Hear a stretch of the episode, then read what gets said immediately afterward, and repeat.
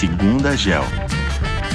Não é novidade que a agenda ESG tem ganhado relevância no mundo. Para as empresas de moda e vestuário, não é diferente. A indústria da moda é responsável por 20% da água descartada por humanos no meio ambiente e por volta de 10% das emissões de CO2. Para se ter uma ideia, para fazermos uma calça jeans, o consumo de água é de cerca de 5 mil litros. Além disso, roupa é um item pouco reciclável hoje, o que dificulta o desenvolvimento da economia circular. Por outro lado, a maior atenção a esses pontos dada pelas atuais e novas gerações de consumidores faz com que as empresas de moda também busquem minimizar esse impacto, pois além de ser o certo, criam uma percepção positiva em relação às marcas, e isso gera um benefício de longo prazo para as empresas. Aqui na Gel, buscamos empresas que estão preocupadas com o longo prazo. Por isso, Todas as empresas de moda que cobrimos têm agendas bastante definidas em relação a ESG. Estou me referindo à Nike, Inditex, que é a dona da Zara e da Massimo Dutti, e a VF Corporation, que é a dona da Vans, da North Face, da Timberland e da Supreme, entre outras marcas. Nessa conversa,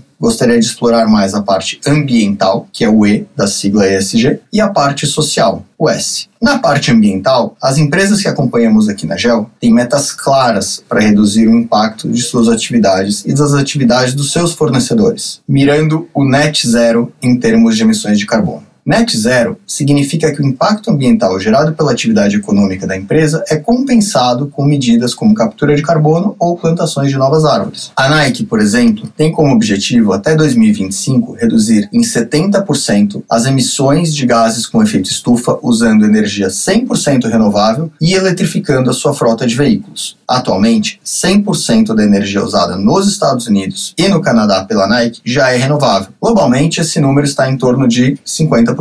Em relação ao consumo de água, a Nike já tinha reduzido em 30% o consumo no processo produtivo até 2020. Isso significa uma economia de 40 bilhões de litros de água não jogados na natureza. Para 2025, devem reduzir esse consumo em mais 25%. Já a dona da Zara também tem metas ambientais bem definidas. Ela acelerou a sua meta de 100% de energia renovável nas suas instalações para este ano de 2022. Antes, eles tinham uma meta de uso de 80% de energia renovável para 2025. Além disso, até o final do ano, a empresa tem como meta usar 100% de algodão reciclável nas suas peças de roupas e 100% de linho e poliéster reciclado ou sustentável até 2025. A meta para a Inditex atingir o net zero é de 2040. A VF, que é dona de muitas marcas bastante conhecidas por nós, tem meta de atingir o net zero até 2050. Até 2025, ela pretende migrar para a energia renovável em 100% das suas instalações próprias. 83% do algodão utilizado já vem de fontes sustentáveis, e esse número deve chegar em 100% até 2025, segundo a empresa. Além disso, a empresa tem como meta eliminar o uso de plástico e papel não reciclado até 2023. Agora, na parte social, essas empresas têm buscado reduzir desigualdades em relação a sexo, raça e orientação sexual. As empresas têm buscado um maior equilíbrio nas suas posições de liderança também. A Nike, por exemplo, divulga anualmente o detalhamento do seu quadro de funcionário geral e da liderança, quebrados por sexo. Para 2025, a empresa tem como meta ter 50% de mulheres na força de trabalho global e 45% de mulheres em posições de liderança. Esses números hoje estão em torno de 40%.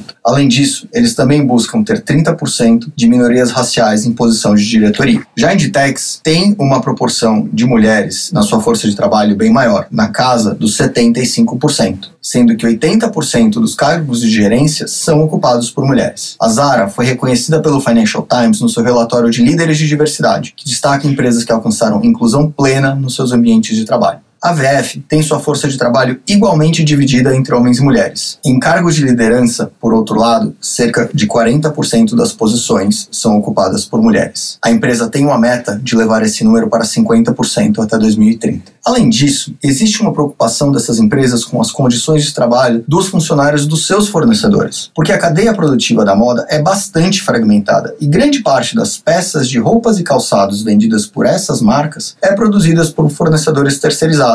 Mesmo assim, essas empresas precisam garantir que seus fornecedores também tenham práticas sustentáveis e adequadas, pois a responsabilidade acaba recaindo sobre as marcas, como já aconteceu no passado. Era isso que eu tinha para discutir hoje. Aqui na GEL, buscamos empresas excelentes que pensam no longo prazo, assim como nós pensamos nos nossos investimentos. Acreditamos que as empresas que engajam em agendas relacionadas à SG tenham a cabeça de mais de longo prazo, visando construir uma marca mais forte e duradoura. Obrigado.